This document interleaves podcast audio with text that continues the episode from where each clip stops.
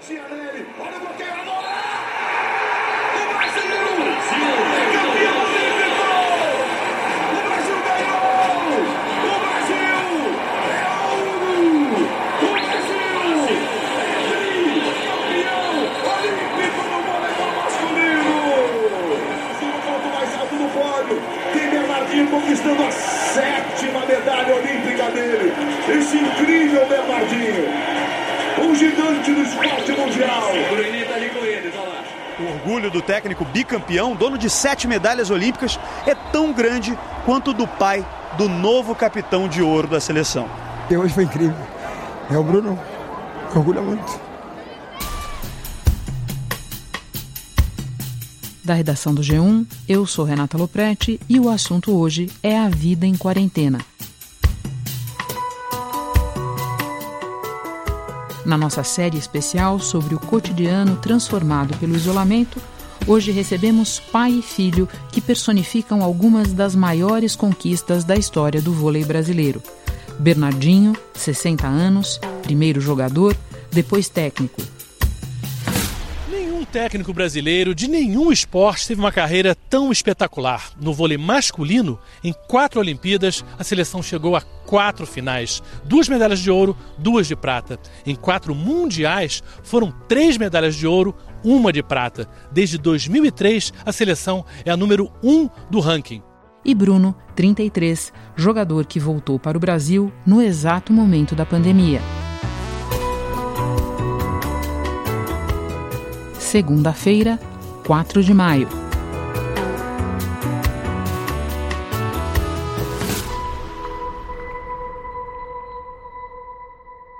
Bruno, você estava na Itália, você viu de perto o primeiro país ocidental a tombar diante do coronavírus. Como isso te impactou lá e como foi o processo de conseguir voltar para o Brasil? Olha, a preocupação, né? Primeiro porque no início, acho que todos nós, de certa forma, não valorizamos da maneira correta, né? Acho que essa, esse vírus, né, mesmo na Itália, e eu não estava no epicentro, digamos assim, que é o norte da Itália, que, que, sofreu mais durante toda a pandemia, mas a preocupação de que de onde isso pudesse chegar, de toda a incerteza, de toda a insegurança, né? E, o que poderia acontecer com o sistema de saúde, principalmente, porque você via as mortes aumentando cada vez mais, e todas as notícias eram notícias realmente preocupantes. Eu acredito que é, a preocupação já era se isso poderia chegar no Brasil. Né? Então, isso foram coisas que, que de certa forma, me deixaram uh, bastante agitados no primeiro momento e depois a vontade de ir embora, né? porque você quer tentar fugir, de certa forma, de onde as coisas estão acontecendo mais. Quer ficar mais perto da tua família né? e quer ficar no teu país. E eu demorei, né? Fiquei é, mais de 30, fiquei 33 dias em casa, né? Saí do mercado três vezes em 33 dias. E, e aí, quando eles cancelaram o campeonato, eu consegui voltar, né? Através de um voo que fazia escala, não tinha mais voos diretos, através de um voo que fazia escala na Alemanha para depois voltar para o Brasil, né? E aí fiquei mais uma mais 14 dias sem ver ninguém, testes, né? Para ver exatamente se eu estava é, negativo para o corona. Então foi foi isso que aconteceu durante esse, digamos assim, esses quase, quase dois meses da minha, do meu primeiro dia de quarentena. Bernardinho, da perspectiva de pai, como o próprio Bruno disse, muita gente na Itália, a começar do próprio governo, demorou a admitir a gravidade da situação. Em que momento caiu para você a ficha de que o seu filho estava perto de algo realmente assustador? Olha, Renato, eu tive até uma. Estávamos conversando do telefone, eu e a minha filha menor, a Vitória, de 10 anos, chegamos no início do processo né, da contaminação na Itália, nós estamos em Bolonha assistindo o Bruno jogar e ganhar uma Copa Itália. 9 mil pessoas no. Mas já saímos de lá, já havia uma certa preocupação em relação. Os primeiros casos estavam acontecendo. Mas ainda naquela coisa meio de, de início. Né? Voltamos ao Brasil, as pessoas já no, aeroporto bem preocupadas e tal, via país, voltamos para o Rio, e aí a coisa começou a se agravar dia a dia na Itália e me assustando. Como as coisas foram mais ao norte, ele mora centro-sul, mais no Adriático, na cidade onde ele estava, digamos assim, não, não entrei em pânico, era preocupação natural. Eles rapidamente foram né, a, a, a, orientados a ficar em casa, ele muito ali, e, e ficou em isolamento absoluto, o time todo só em contato via né, da internet, né, pelos, pelos aplicativos, mas isolado. Então, claro que a preocupação, a distância, talvez a coisa só aumentando, se agravando, mas muito na Lombardia, muito ao norte, menos lá. Mas a coisa ia chegar. Então não chegou da forma tão grave na região onde ele morava.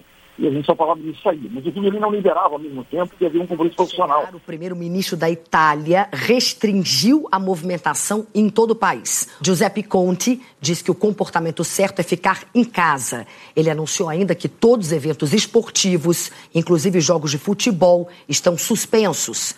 Diz que essa decisão é necessária para defender os mais frágeis. Vamos acompanhar. Os do esporte esperavam que pudessem retomar né, a atividade normal em algum momento, que não aconteceu até agora e não vai acontecer né, nos próximos períodos. Então ele conseguiu. Foi um momento de preocupação, mas contato permanente, ele sempre né, muito ligado nas coisas e, preocupado conosco aqui, com a certa irresponsabilidade do, do brasileiro, muita gente na rua, naquele meu país, isso é muito sério, as pessoas têm que segurar, têm que ficar em casa, etc, etc, etc. E de lá também vendo as coisas aqui naquele início, quem parar e olhar, já deu alguns casos na época do carnaval. Nós não tivemos sequer atenção para isso naquela meio modo, né? Vamos Sim. que a gente quase que Deus é brasileiro, vamos nessa e vai dar tudo certo, entendeu? Bernardinho, ainda você. Você se tornou referência no circuito de palestras sobre motivação. Você foi muito bem sucedido em transpor métodos e ensinamentos do esporte para outras áreas, especialmente o mundo corporativo. O que, que a gente diz a um filho numa situação como essa? Bom, eu acho que eu tenho filhos de várias idades, né, de 10, 18 e Bruno de 33. Então, ah, a única coisa, primeiro, é respeitar aquilo que é uma determinação. A Organização Mundial da Saúde fez um alerta. A pandemia do novo coronavírus deve durar um bom tempo ainda. O órgão voltou a defender o isolamento social para deter a expansão do vírus. O diretor-geral da OMS, Tedros Adhanom, disse que países que seguiram os conselhos da organização estão numa situação melhor do que aqueles que não seguiram. O problema é que a determinação está uma coisa tão né, pouco alinhada né? Eu acho que o Brasil está perdendo, assim, falando um paralelo com o esporte. Se há uma oportunidade de nós nos tornarmos um verdadeiro time, um dos elementos de você fazer um, pessoas tornar um time é quando há um inimigo comum.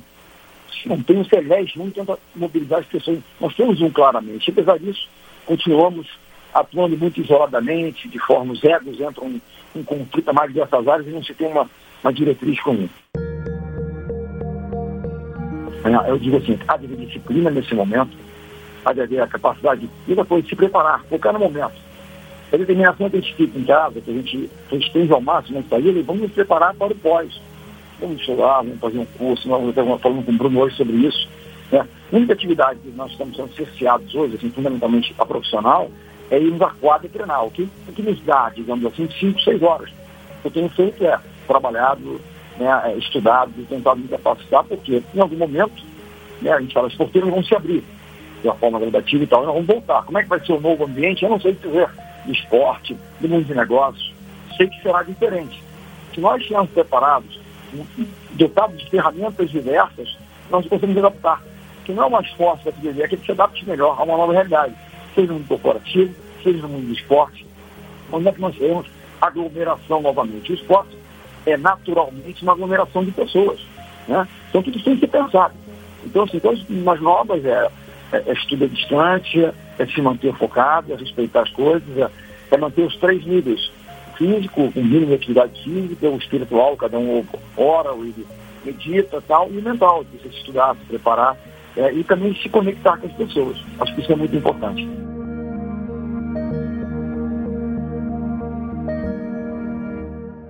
Eu vou voltar mais adiante aos temas da motivação e do foco. Mas agora falando de esporte mesmo todos os torneios importantes do mundo estão parados. As Olimpíadas de Tóquio foram adiadas em um ano e até isso é objeto de questionamento agora. Eu quero explorar com vocês alguns aspectos disso. Bruno, como teu pai disse há pouco, esporte é um fenômeno de massa. Qual será o impacto disso no mundo em que a torcida não vai poder se aglomerar por um bom tempo?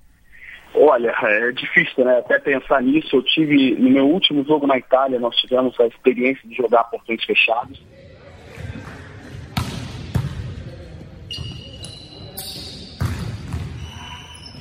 E eu tenho que te dizer que, assim, para o atleta, vendo do meu ponto de vista, é uma situação totalmente nova que, da forma, perde o brilho, né? Porque você também joga para o espetáculo, além de ser seu trabalho, a sua paixão, você joga também para os fãs, para os seus torcedores.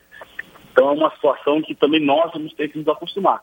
E para aqueles que o esporte, né, além de ser uma ferramenta né, de, de, de inspiração, de motivação para todos, é, como que esses fãs não vão poder estar ali perto né, e, e, e dividir esses, essas emoções ali de perto, no, dentro de um ginásio ou dentro de um campo, né, desses lugares? A gente vai ter que entender isso todos juntos, porque vai ser uma coisa nova.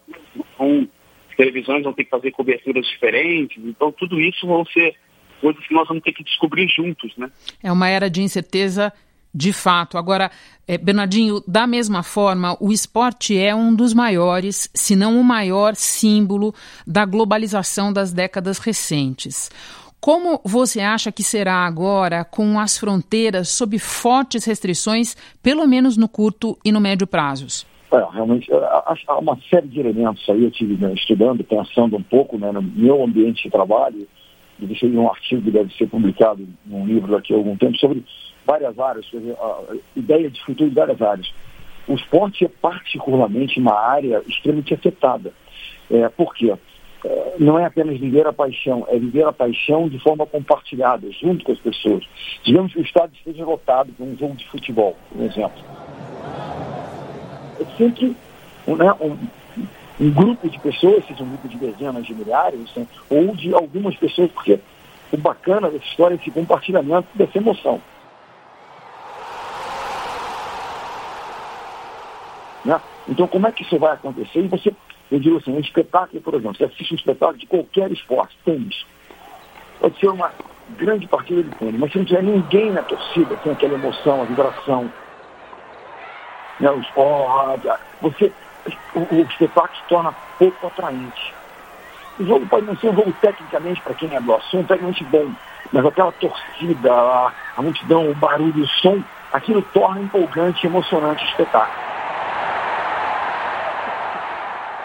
Então, como é que isso vai se dar? Eu não tenho uma resposta. Agora, que nós vamos ter que buscar caminhos, aconteça, sim. Vamos falar do primeiro objetivo, digamos, não futebol, digamos, a Olimpíada em julho do ano que vem. O comitê organizador bateu o martelo junto com o COI, o Comitê Olímpico Internacional, e as Olimpíadas foram remarcadas para julho do ano que vem, começando no dia 23, uma sexta-feira, indo até o dia 8 de agosto, que é um domingo. Foi a primeira vez na história que houve adiamento do evento. Digamos que a pandemia ela seja gradativamente controlada nos próximos meses, digamos tal, e ela arrefeça, mas que ainda não se descubra rapidamente a vacina, um remédio eficaz, o que é que seja. Acho que em um ano, quase um ano e dois meses, dezenas de milhares, centenas de milhares de pessoas se deslocarão a Tóquio e lá se moverão de um lado para o outro em, em metrôs, em transportes públicos, em trens de Tóquio para né, também lotarem as arenas esportivas aqui um ano, eu, eu não sei o que dizer, eu tenho dúvidas a respeito disso. Agora, o que é importante dizer é que o esporte não pode simplesmente, no final da fila, como se fosse relevante. Porque a gente está pensando no alto rendimento. Mas pensa nas crianças que estão, né, nesse momento, impedidas de praticar um esporte. Sim. Aquele que tem um, um festival de esporte, que a família iria lá ver a criança. Milhões de crianças pelo mundo. Exato. Né? Os valores que os pais querem que as, que as crianças vivam, vivenciem no esporte eles estão absolutamente, absolutamente impedidos de fazer. Então, isso é, na minha opinião, ainda mais grave, falando de milhões e milhões é, de jovens que estão excluídos dessa possibilidade. Que as pessoas entendam que existe uma função social importante e não apenas o alto rendimento, que é a inspiração, que é paixão, é espetáculo, é entretenimento. Mas e a base toda, que está hoje impedida de, de, de fazer? Então, isso é, de estar em, em, em, equipe, de estar ali e competir, de aprender a ganhar e a perder, é, vai substituir pelo, pelos games, que são, tem a sua função. Game tem uma coisa que não substitui o esporte, você perde, você sofre e tal. É num jogo, num game qualquer, você dá game over, start again, começa de novo. Você não tem aquela coisa de aprender a perder, você não, você não perde, você vai de novo, de novo, de novo. No esporte não, você perde, você sofre, você aprende e você volta. Então isso que é a gente está, né, nesse momento, todo eu espero que a gente consiga retornar em alguma, de alguma maneira, em alguma medida, mais rapidamente possivelmente, com toda a responsabilidade que o momento exige. Bruno Bernardinho falava da Olimpíada. A pandemia pegou você como jogador há poucos meses da Olimpíada, que é a mais nobre das competições para modalidades como o vôlei. Você estava prestes a buscar o teu segundo ouro olímpico. O quanto isso bagunça a vida de um jogador e de uma seleção? Traduz para nós, leigos, porque não se trata de um mero adiamento, certo? Eu acredito que, assim, é, no primeiro momento a gente entendeu, né, e até agora a gente sabe que o ideal foi feito, né, que foi o adiamento, porque no primeiro momento você pensa mais importante que é a saúde das pessoas, a saúde dos povos, de todos, né, você imagina fazer uma Olimpíada com não sei quantas milhões de pessoas, né, a preocupação era, naquele mês que nós ficamos parados sem treinar, se poderia haver uma Olimpíada ainda em 2020. A gente não teria condições de chegar de uma maneira é, importante no nosso maior sonho. Né? Então, eu acredito que você pode é, pensar pelo copo meio cheio. Então, é uma oportunidade para a gente trabalhar né, e crescer e evoluir ainda mais, né, ter mais tempo de evolução. Depende muito de como você enxerga isso. Eu acho que a gente pode enxergar pelo lado positivo, né?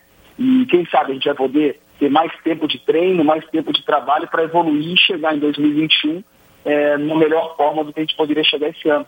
Qualquer errinho poderia dar a vitória aos búlgaros. Mas o Brasil reagiu. O time do técnico Renan Dalzotto venceu o quarto set e levou o jogo para o tie-break.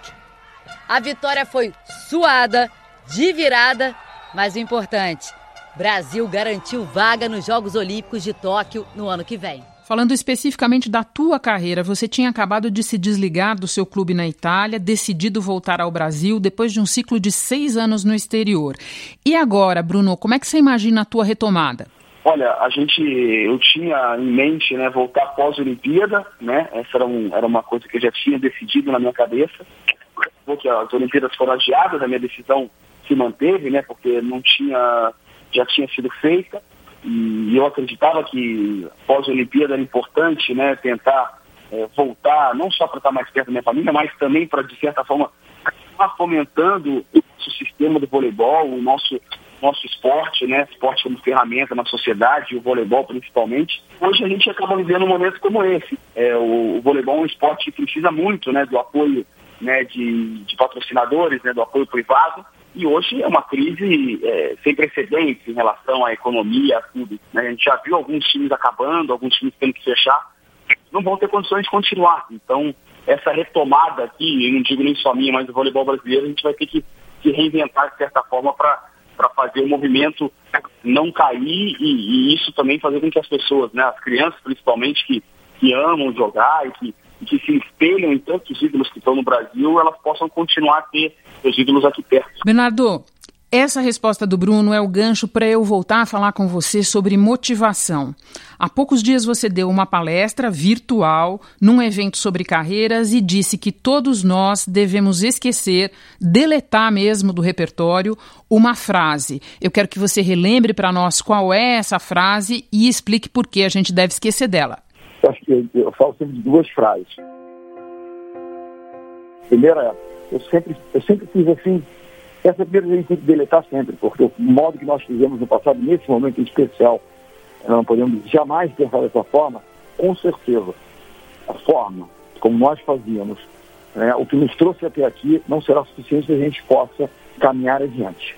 A segunda frase que nesse momento a gente né, deve evitar, eles falam, não vai cuidar da sua vida, não vai cuidar da sua vida, olha para a vida do outro também, do outro também. Então, nós estamos no modo solidariedade né, bem ligado nesse momento.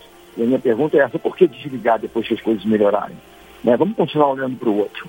Mas voltando à questão da, da primeira frase, né, que a gente deve abominar, na minha opinião, você deve sempre, seja olha, minha equipe está crescendo, é campeã. Ok, ela é campeã não, ela está campeã nesse momento mas o que nós fizemos até aqui não será suficiente para continuar vencendo num mercado que será diferente. Outras equipes serão, serão, tornarão competitivas, é, as jogadas que nós criamos serão copiadas e desenvolvidas, na é verdade. Nós viveremos, falando por exemplo de empresas, de sociedade, num ambiente diferente. Né? Eu acho que em dois, três meses né, a transformação digital já, já ocorria numa velocidade incrível, ela se potencializou de uma maneira né, exponencial. Então, tudo será diferente. é muito importante. o que será? Eu não tenho resposta, obviamente. O importante é que nós estejamos né, absolutamente prontos para nos adaptarmos a essa nova realidade que vai atingir ao novo mercado consumidor. Né? Com certeza estamos consumindo menos. Quem, quem, quem a gente quer, de quem a gente quer estar perto? De alguém que tem os mesmos valores da gente, olha, aquela empresa é legal, eu quero estar com ela, quero consumir aquilo ali porque ela tem preocupações, ela tem um propósito que é semelhante ao meu.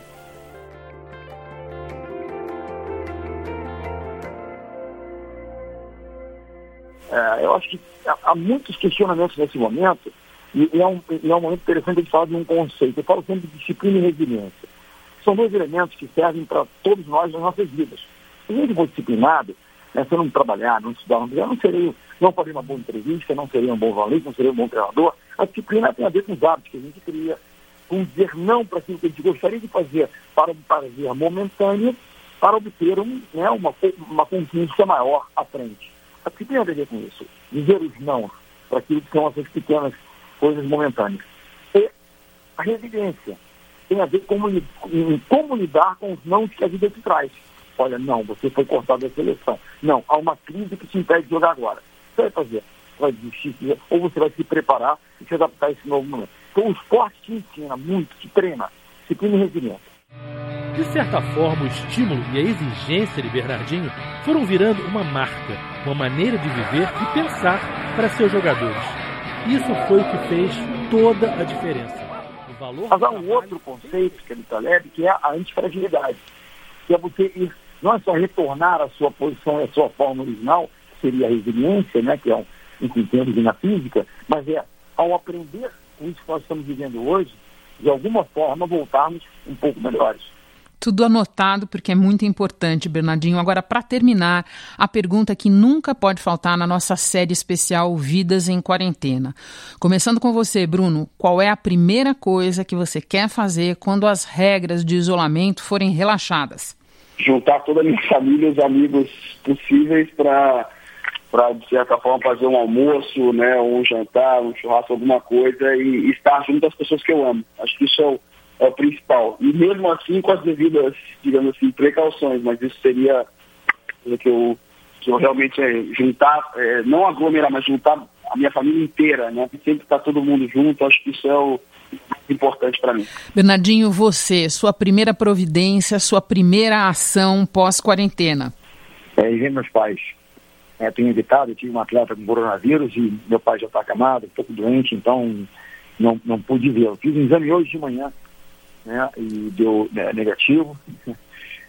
assim, tô querendo ir lá, mas se, no caminho eu posso ser contaminado. Então, o meu medo é porque eu acho que não resistiria. Então, é claro que estar com a família, vi o Bruno rapidamente nesse, nesses meses que a gente está separado, sempre assim, dias, distância e tal, mas é, nesse momento meus pais. E a segunda coisa, assim, para falar uma coisa um pouco menos né, é, profunda, é, é voltar para uma quadra. Nossa, que saudade. com crise de abstinência absoluta, sabe? Eu tenho a impressão que essa está na lista do Bruno também. Olha, eu quero agradecer demais a vocês pela conversa, que foi excelente, foi deliciosa. Quero agradecer também pelo que os ouvintes do assunto não saberiam se eu não contasse, que é a paciência com que vocês aturaram nossas, as nossas dificuldades técnicas antes de começar essa conversa. Uma ótima quarentena, um ótimo trabalho, tudo de bom para vocês dois. Obrigado, Renata. Diz o pessoal da turma da técnica, amanhã eu vou chegar cedo para a gente treinar isso. Abraço a todos. Abraço. Este foi o assunto. Podcast diário disponível no G1 e nos aplicativos Apple Podcasts, Spotify, Deezer, Google Podcasts, Castbox. Nos aplicativos você tem a opção de seguir a gente e assim ficar sabendo toda vez que tiver novo episódio. Eu sou Renata Loprete e vou ficando por aqui. Até o próximo assunto.